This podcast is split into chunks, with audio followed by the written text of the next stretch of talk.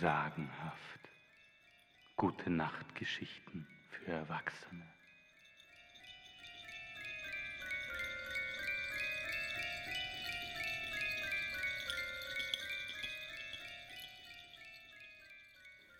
Lehnt euch zurück, macht den obersten Hosenknopf auf und nicht auf den Gute Nacht Trunk vergessen.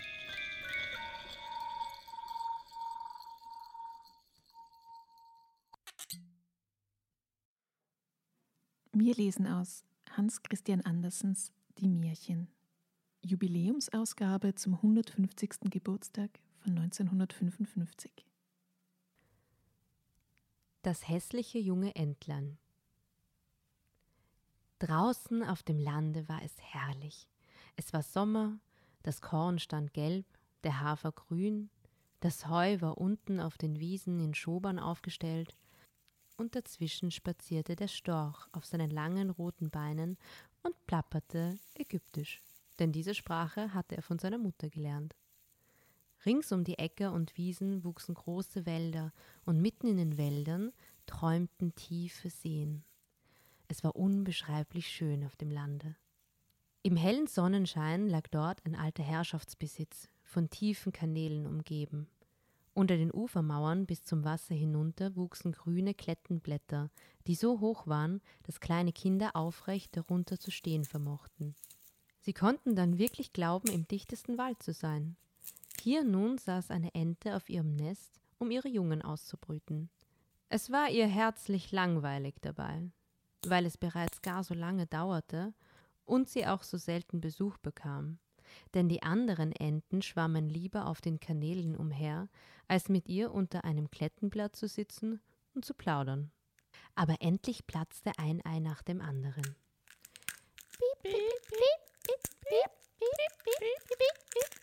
rief es. Alle Eidotter waren lebendig geworden und steckten den Kopf heraus. Rapp, rapp! Heraus mit euch! Und da rappelten sie sich nach ihren besten Kräften auf und blickten sich unter den grünen Blättern nach allen Seiten um. Das ließ die Mutter auch gern geschehen, denn grün ist gut für die Augen. Wie groß ist doch die Welt, sagten alle Jungen, und für ihre Erfahrung stimmte das auch, denn bis jetzt lagen sie nur im Ei. Haltet ihr das schon für die ganze Welt? fragte die Mutter. Die erstreckt sich noch weit über die andere Seite des Gartens hinaus, bis in das Feld des Pfarrers aber selbst bin ich dort noch nie gewesen. Aber seid ihr auch alle hübsch beisammen? fragte sie plötzlich und erhob sich. Ach nein, das größte Ei liegt noch immer da. Wie lange soll denn das noch dauern? Nun habe ich es aber wirklich schon satt. Hierauf setzte die Ente sich nun wieder zum Brüten nieder. Nun, wie geht es? fragte eine alte Ente, die zu Besuch gekommen war. Ja, mit dem Ei dauert es etwas lange erwiderte die Ente in dem Neste brütend. Ich merke noch keine Veränderung. Aber sieh dir die anderen an. Es sind die hübschesten Enten, die je ausgebrütet wurden. Und sämtlich dem Vater wie aus dem Gesicht geschnitten, der Undankbare. Er kommt mich nicht einmal besuchen. Oh, lass mich doch das Ei sehen, das nicht platzen will, erwiderte die Alte. Natürlich, dachte ich es mir doch gleich, es ist ein Hühnerei. So ist es mir auch einmal ergangen. Du wirst noch deine liebe Not mit dem Kleinen haben, denn die Küchlein fürchten sich vor dem Wasser, kann ich dir sagen. Und bis sie überhaupt nur auf die Beine gebracht werden, lass es liegen und lehre lieber deine kleinen Entelein schwimmen. Eine Weile will ich doch durchhalten, sagte die brütende Ente. Ich bin doch zu neugierig, was noch daraus wird. Wie du glaubst, meinte der Besuch und ging. Endlich platzte das große Ei. Piep, piep, sagte das Junge und kroch heraus. Es war wohl sehr groß, leider auffallend hässlich. Die Ente besah es genau. Das ist ja ein entsetzlich großes Entlein, sagte sie. Es sieht auch keinem der anderen ähnlich. Sollte dies wirklich ein Küchlein sein? Ich will es einmal aufs Wasser bringen, selbst wenn ich es hineinstoßen muss. Dann werden wir ja sehen, ob es schwimmt. Am nächsten Tag gab es prächtiges Wetter. Die Sonne schien heiß auf die großen Klettenblätter herab. Und unten am Kanal stand die Entenmutter mit ihrer Jungenschar und platsch sprang sie ins Wasser. Lockte sie, und ein Entlein nach dem anderen plumpste ihr nach. Das Wasser schlug ihnen über den Kopf zusammen, aber sie tauchten wieder auf und schwammen stolz dahin, die Beinchen von selbst bewegend. Und auch das hässliche, graue Junge schwamm mit ihnen. Also ist es doch kein Küchlein, sagte die Ente. Und wie richtig es die Beine gebraucht, wie gerade es sich hält. Ohne Zweifel, es ist mein Kind. Eigentlich ist es gar nicht so hässlich, wenn man es genauer betrachtet.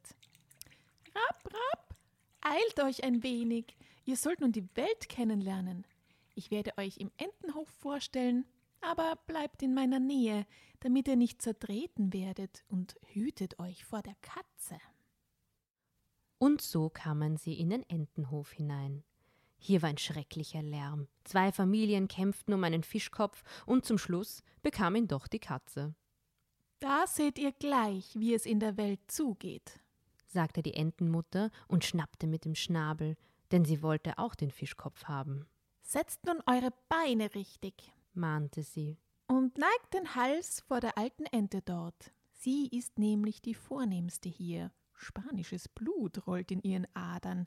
Das macht sie auch so schwerfällig. Seht ihr das rote Bändchen an ihrem Bein? Das ist die höchste Auszeichnung und das Schönste, das einer Ente passieren kann. Es bedeutet so viel, dass man sie nicht verlieren will und zeichnet sie vor Mensch und Tier aus. Rappelt euch, eilt euch, nicht die Beine einwärts setzen. Ein artiges Entlein setzt die Beine auswärts, wie Vater und Mutter es tun, und nun verneigt euch und sprecht rapp. So taten denn die Entlein auch. Aber die anderen Enten ringsum betrachteten sie und sagten Nun, was sagt ihr? Jetzt kommen die auch noch dazu, als ob wir nicht schon genug wären. Und wie das eine Entlein nur aussieht, es wird einem ja ordentlich übel, wenn man es betrachtet. Sogleich flog eine Ente hin und biss es in den Nacken. Lasst es in Ruhe, rief die Mutter. Es tut ja niemandem weh. Aber es ist so groß und ungewöhnlich, man sollte es verjagen, meinte eine andere wütende Ente. Hübsche Kinder hat die Mutter, erwiderte die alte, vornehme Ente mit dem roten Bändchen am Fuß herablassend. Wirklich hübsch, bis auf das eine. Ich wollte, sie könnte es umbrüten. Das geht nicht, Ihro Gnaden, bemerkte die Entenmutter. Hübsch ist es freilich nicht, aber es hat ein gutes Gemüt und schwimmt fast besser als alle anderen. Ich denke, es wird sich ganz gut herauswachsen. Vielleicht bleibt es auch noch klein. Es lag wohl zu lange im Ei, und das ist ihm nicht gut bekommen.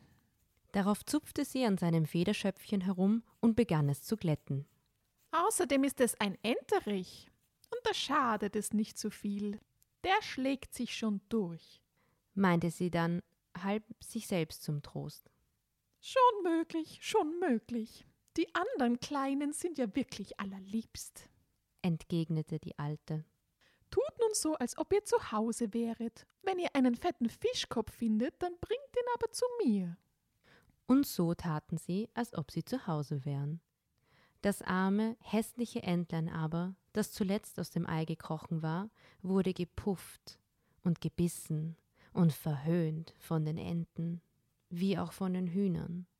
Es, es ist zu groß, erklärten sie neuerdings, und der große, bunt schillernde Hofhahn, der mit Sporen zur Welt gekommen war und sich deshalb für den Kaiser hielt blies sich auf wie ein Schiff mit vollen Segeln, schritt auf das hässliche Entlein zu, krähte und wurde ganz rot am Kopf. Das arme Entlein wusste schon nicht mehr, wie es gehen und stehen sollte, es kränkte sich über alle Maßen. Dieser Zustand wurde aber mit jedem Tag schlimmer. Das Entlein wurde von allen gejagt, die Geschwister wünschten es zur Katze. Und selbst die Mutter seufzte betrübt wärest du doch weit, weit fort. Die Enten bissen es, die Hühner hackten darauf los, und die Futtermagd stieß es mit dem Fuß. Da fasste das Entlein eines Tages einen raschen Entschluss und flatterte über den Zaun, dass die Vöglein erschrocken aus den Büschen zur Höhe flogen.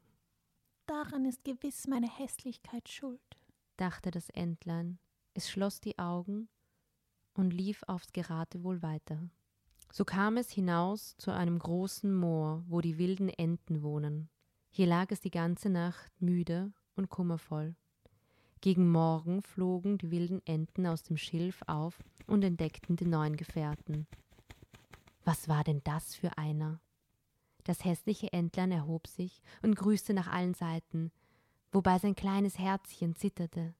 Du, du bist, bist außerordentlich hässlich, sagten die Wildenten, nachdem sie es betrachtet hatten. Aber, Aber das, das kann uns ganz gleich sein, wenn du nur nicht in unsere Familie heiratest. Daran dachte nun das Entlein wirklich nicht, und es war dankbar dafür, wenn es im Schilf liegen und etwas Moorwasser trinken durfte. So lag es friedlich zwei Tage lang. Da kamen zwei wilde Gänse, oder eigentlich Gänseriche, angeflogen, und weil sie auch noch nicht lang aus dem Nest gekrochen waren, gebärdeten sie sich sehr keck. Hör einmal, sagten sie. Du gefällst uns, weil du so hässlich bist. Zieh mit uns und werde ein Zugvogel. Wir kennen hier in der Nähe ein Moor. Da gibt es einige süße, liebliche Wildgänse, Fräulein, versteht sich, die alle Rapp sagen können. Dort könntest du dein Glück machen, so hässlich du auch bist. ertönte es daneben ihnen, und beide wilde Gänseriche fielen tot ins Schilf nieder. Das Wasser wurde sogleich blutrot. Scholl es wieder, und eine ganze Schar wilder Gänse flog aus dem Schilf auf. Und dann knallte es abermals. Es war eine große Jagd. Die Jäger lagen rings im Moor, einige saßen nach oben in den Baumzweigen, die sich weit über das Schilfrohr erstreckten.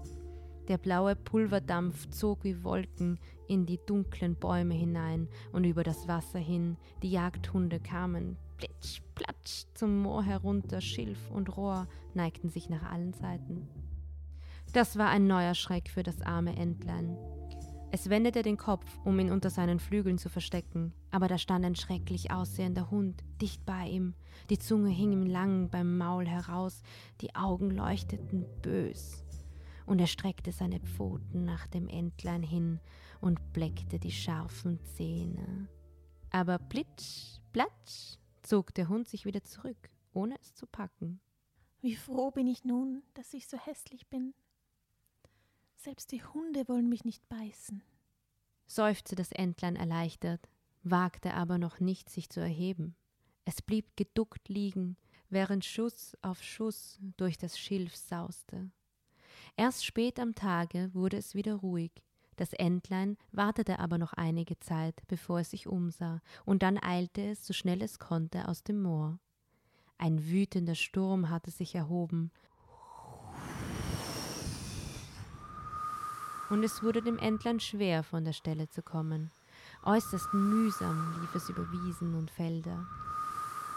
Gegen Abend erreichte es eine armselige, baufällige Hütte, die so windschief stand, dass sie selbst nicht wusste, nach welcher Seite sie fallen sollte, und so blieb die Hütte stehen. Der Sturm brauste mit solcher Stärke, dass sich das Entlein setzen musste, um nicht fortgeweht zu werden, denn es hatte fast keine Kräfte mehr. Da bemerkte es, dass sich die Tür aus einer Angel gehoben hatte, dabei einen breiten Spalt offen ließ, und durch diesen schlüpfte das Entlein in die Stube. In der Hütte wohnte eine alte Frau mit einer Henne und einer Katze. Die Katze, die Söhnchen gerufen wurde, konnte einen Buckel machen und spinnen. Strich man ihr aber in der Dunkelheit übers Fell, dann sprühte sie sogar Funken. Es war eine überaus begabte Katze. Die Henne hatte kurze, niedrige Beine und wurde Kurzbeinchen genannt. Sie legte goldene Eier, und die alte Frau liebte sie wie ihr eigenes Kind. Als die Bewohner der Hütte am Morgen das hässliche Entlein bemerkten, begann die Katze zu spinnen und die Henne zu glucken. Was ist das? fragte die alte Frau, die schon schwache Augen hatte. Ein gnädiger Fang. Und sie hielt das magere kleine Entlein gar für eine fette, schwere Ente. So sehr täuschte sie ihr Seelicht. Nun kann ich auch Enteneier bekommen. Hoffentlich ist es kein Enterich. So wurde das Entlein für drei Wochen Probezeit aufgenommen, aber Eier kamen nicht. Die Katze aber war der Herr im Haus und die Henne die Dame. Beide sagten bei jeder Gelegenheit Wir und die Welt. Denn sie hielten sich für ungemein wichtig. Das Entlein jedoch konnte nie zu einer eigenen Meinung kommen. Das wollte die Henne nicht dulden. Kannst du Eier legen? fragte die Henne. Nein. Dann halte auch deinen Mund. Und die Katze stellte die Frage Kannst du einen Buckel machen? Kannst du spinnen? Kannst du Funken sprühen? Nein. Dann musst du ganz still sein, wenn vernünftige Leute reden. Das Entlein saß im Winkel und trotzte. Als es aber an die frische Luft draußen und an den Sonnenschein dachte, bekam es solche Sehnsucht, auf dem Wasser zu schwimmen, dass es mit der Henne darüber reden musste. Was fällt dir ein? Vor lauter Nichtstun kommen dir solche Gedanken? Lege Eier oder spinne wie Söhnchen, dann wirst du vernünftig, rief die Henne. Aber es ist so herrlich, auf dem Wasser zu schwimmen, erwiderte das Entlein. Und so unbeschreiblich schön, wenn die Wellen über den Kopf zusammenschlagen und man bis zum Grund hinuntertaucht. Wie schön, wie schön. Ja, das muss wirklich großartig sein, spottete die Henne. Bist du denn ganz gescheit? Frag einmal die Katze, sie ist das Klügste, was ich kenne. Ob sie sich wünscht, auf dem Wasser zu schwimmen oder unterzutauchen? Von mir ganz zu schweigen. Frage weiters unsere Herrschaft, die Alte. Sie ist fast noch klüger als die Katze. Meinst du, die hätte Lust, ins Wasser zu tauchen? Ihr versteht mich nicht, sagte das Entlein. Wer soll dich auch verstehen können? Du willst klüger sein als die Katze und unsere Frau, von mir ganz zu schweigen? Bilde dir nur ja dies nicht ein, Kleine, und dank dem Schöpfer für alles Gute. Sitzt du nicht in einer warmen Stube in Gesellschaft von Leuten, von denen du lernen kannst? Aber du bist ein Schwätzer, und es ist wirklich kein Vergnügen, mit dir leben zu müssen. Gerade weil ich dir unangenehme Dinge sage, meine ich es gut mit dir. Daran erkennt man seine wahren Freunde. Lerne lieber Eier legen und spinnen und Funken sprühen, und dann rede mit. Ich glaube, ich gehe wieder hinaus in die weite Welt, seufzte das Entlein. Ja, du das. Und das Entlein ging. Es schwamm auf dem Wasser, es tauchte unter. Es wäre sehr glücklich gewesen, wenn nicht alle Tiere es wegen seiner Hässlichkeit übersehen hätten. Nun wurde es Herbst, die Blätter im Walde wurden gelb und braun und tanzten im Winde. Oben in der Luft sammelte sich die Kälte an, um herniederzustoßen auf die nackte Erde. Die Wolken hingen schwer von Hagel und Schneeflocken. Auf dem Zaune stand ein Rabe und schrie. Au, au!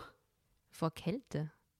Es musste einem frieren, wenn man nur daran dachte. Dem armen Entlein ging es dabei wirklich nicht gut. Eines Abends, als die Sonne besonders glühend unterging, kam ein ganzer Schwarm prächtiger großer Vögel aus dem Gebüsch hervor, so wie ihn das Entlein noch nie gesehen hatte. Die Vögel waren blendend weiß und hatten lange, geschmeidige Hälse. Es waren Schwäne. Sie stießen einen merkwürdigen Ton aus, breiteten ihre großen, mächtigen Schwingen und flogen fort aus den kalten Gegenden nach wärmeren Ländern, nach südlichen Gefilden. So hoch stiegen sie, dass dem hässlichen Entlein ganz seltsam zumute wurde. Es drehte sich im Wasser wie ein Rad herum, streckte den Hals hoch nach ihnen aus und stieß einen so lauten und sonderbaren Schrei aus, dass es sich vor sich selber fürchtete. Das Entlein konnte die freien und prächtigen Vögel nicht vergessen, als es sie nicht mehr sehen konnte, tauchte es bis zum Grund des Wassers nieder und wieder empor und war ganz außer sich. Es wusste nicht, wie diese Vögel hießen, noch wohin sie zogen. Aber es liebte sie doch, wie es nie jemand anderen zuvor. Es wäre ihm aber gar nicht eingefallen, ihnen neidig zu sein. So schön konnte es ja doch nie werden, wenn es wenigstens nur für die Enten schön genug gewesen wäre. Der Winter wurde grimmig kalt. Das Entlein musste unermüdlich umherschwimmen, um nicht einzufrieren.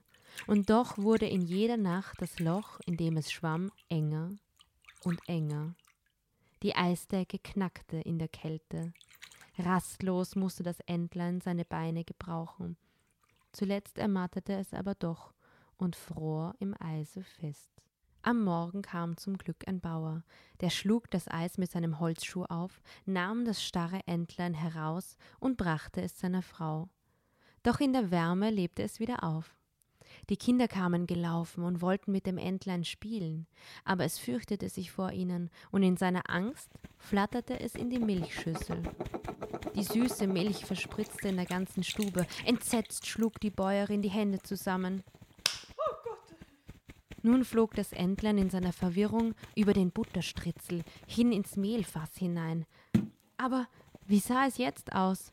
Die Frau schrie und warf ihm die Kohlenschaufel nach. Die Kinder purzelten übereinander und lärmten. Zum Glück stand aber die Tür offen, und das Entlein konnte sich zwischen die Sträucher und den frisch gefallenen Schnee hinausretten. Da lag es nun, zu Tode erschöpft. Das arme Tier. Hart und unbarmherzig herrschte der Winter. Die Pflanzen und Tiere erwarteten in banger Sehnsucht das Frühjahr. Als die Sonne wieder warm zu scheinen begann, lag das Entlein zwischen dem Schilf im Moor, die Lerchen sangen. Es war der herrlichste Frühling. Da entfaltete es mit einem Mal seine Schwingen, stärker sausten sie als zuvor und trugen es kräftig vorwärts. Wie im Traume landete es in einem großen Garten voll blühender Apfelbäume.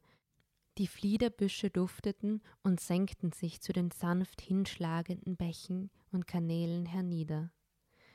Wie der Frühling selbst war dieser Garten. Drei schöne Schwäne kamen aus dem Dickicht angeschwommen, mit gekräuseltem Gefieder glitten sie leicht und majestätisch über das Wasser hin. Das Entlein erkannte die Schwäne wieder und wurde von einer eigentümlichen Schwermut befallen.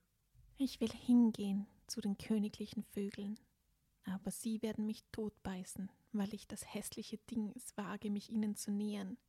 Sollen sie mich töten, besser von ihnen getötet, als von den Enten gebissen, den Hühnern verhöhnt und der Magd gestoßen zu werden. Barmherziger, besser als noch so einen bösen Winter überdauern zu müssen. So flog es hinaus aufs Wasser und schwamm den prächtigen Schwänen entgegen, die mit gesträubten Federn näher schossen. Tötet mich nur, sagte das arme Entlein, neigte sein Haupt gegen den Wasserspiegel und erwartete den Tod. Das klare Wasser jedoch spiegelte sein Bild zurück. Es sah sich selbst darin, aber nicht mehr als hässliches, graues Entlein, ein prächtiger Schwan war aus ihm geworden. Es macht nichts aus, in einem Entenhof geboren zu sein, wenn man nur in einem Schwanenei gelegen hat. Alles Leiden war vorbei und das Glück und die Herrlichkeit, leben zu dürfen, war nun noch einmal so groß. Einige kleine Kinder kamen näher, warfen Brot und Körnchen ins Wasser, und das Kleinste rief Da schwimmt ein neuer und klatschte in die Hände. Und die anderen jubelten mit. Ein neuer, ein neuer. Vater und Mutter wurden geholt und noch Brot und Kuchen ins Wasser geworfen, und alle riefen Der neue ist der Schönste, so jung und prächtig.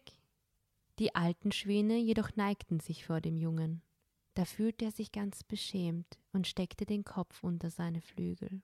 Er dachte daran, wie sie ihn als Entlein verfolgt und verhöhnt hatten, und nun konnten es alle hören, dass er der schönste aller schönen Vögel sei.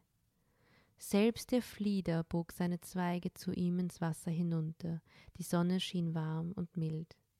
Der junge Schwan war glücklich, aber nicht stolz, denn ein gutes Herz wird niemals stolz. Er sträubte sein Gefieder, hob den schlanken Hals und jubelte. So viel Glück ließ ich mir nicht träumen, als ich noch das hässliche Entlein war. Dieses Märchen haben gesprochen Stephanie als Sprecherin und Sabrina Stimmen und Hintergrundgeräusche. Mit unserem sagenhaften Intro und Outro Introleser Marian. Alsdann, bis zum nächsten Mal bei Sagenhaft Gute Nachtgeschichten für Erwachsene.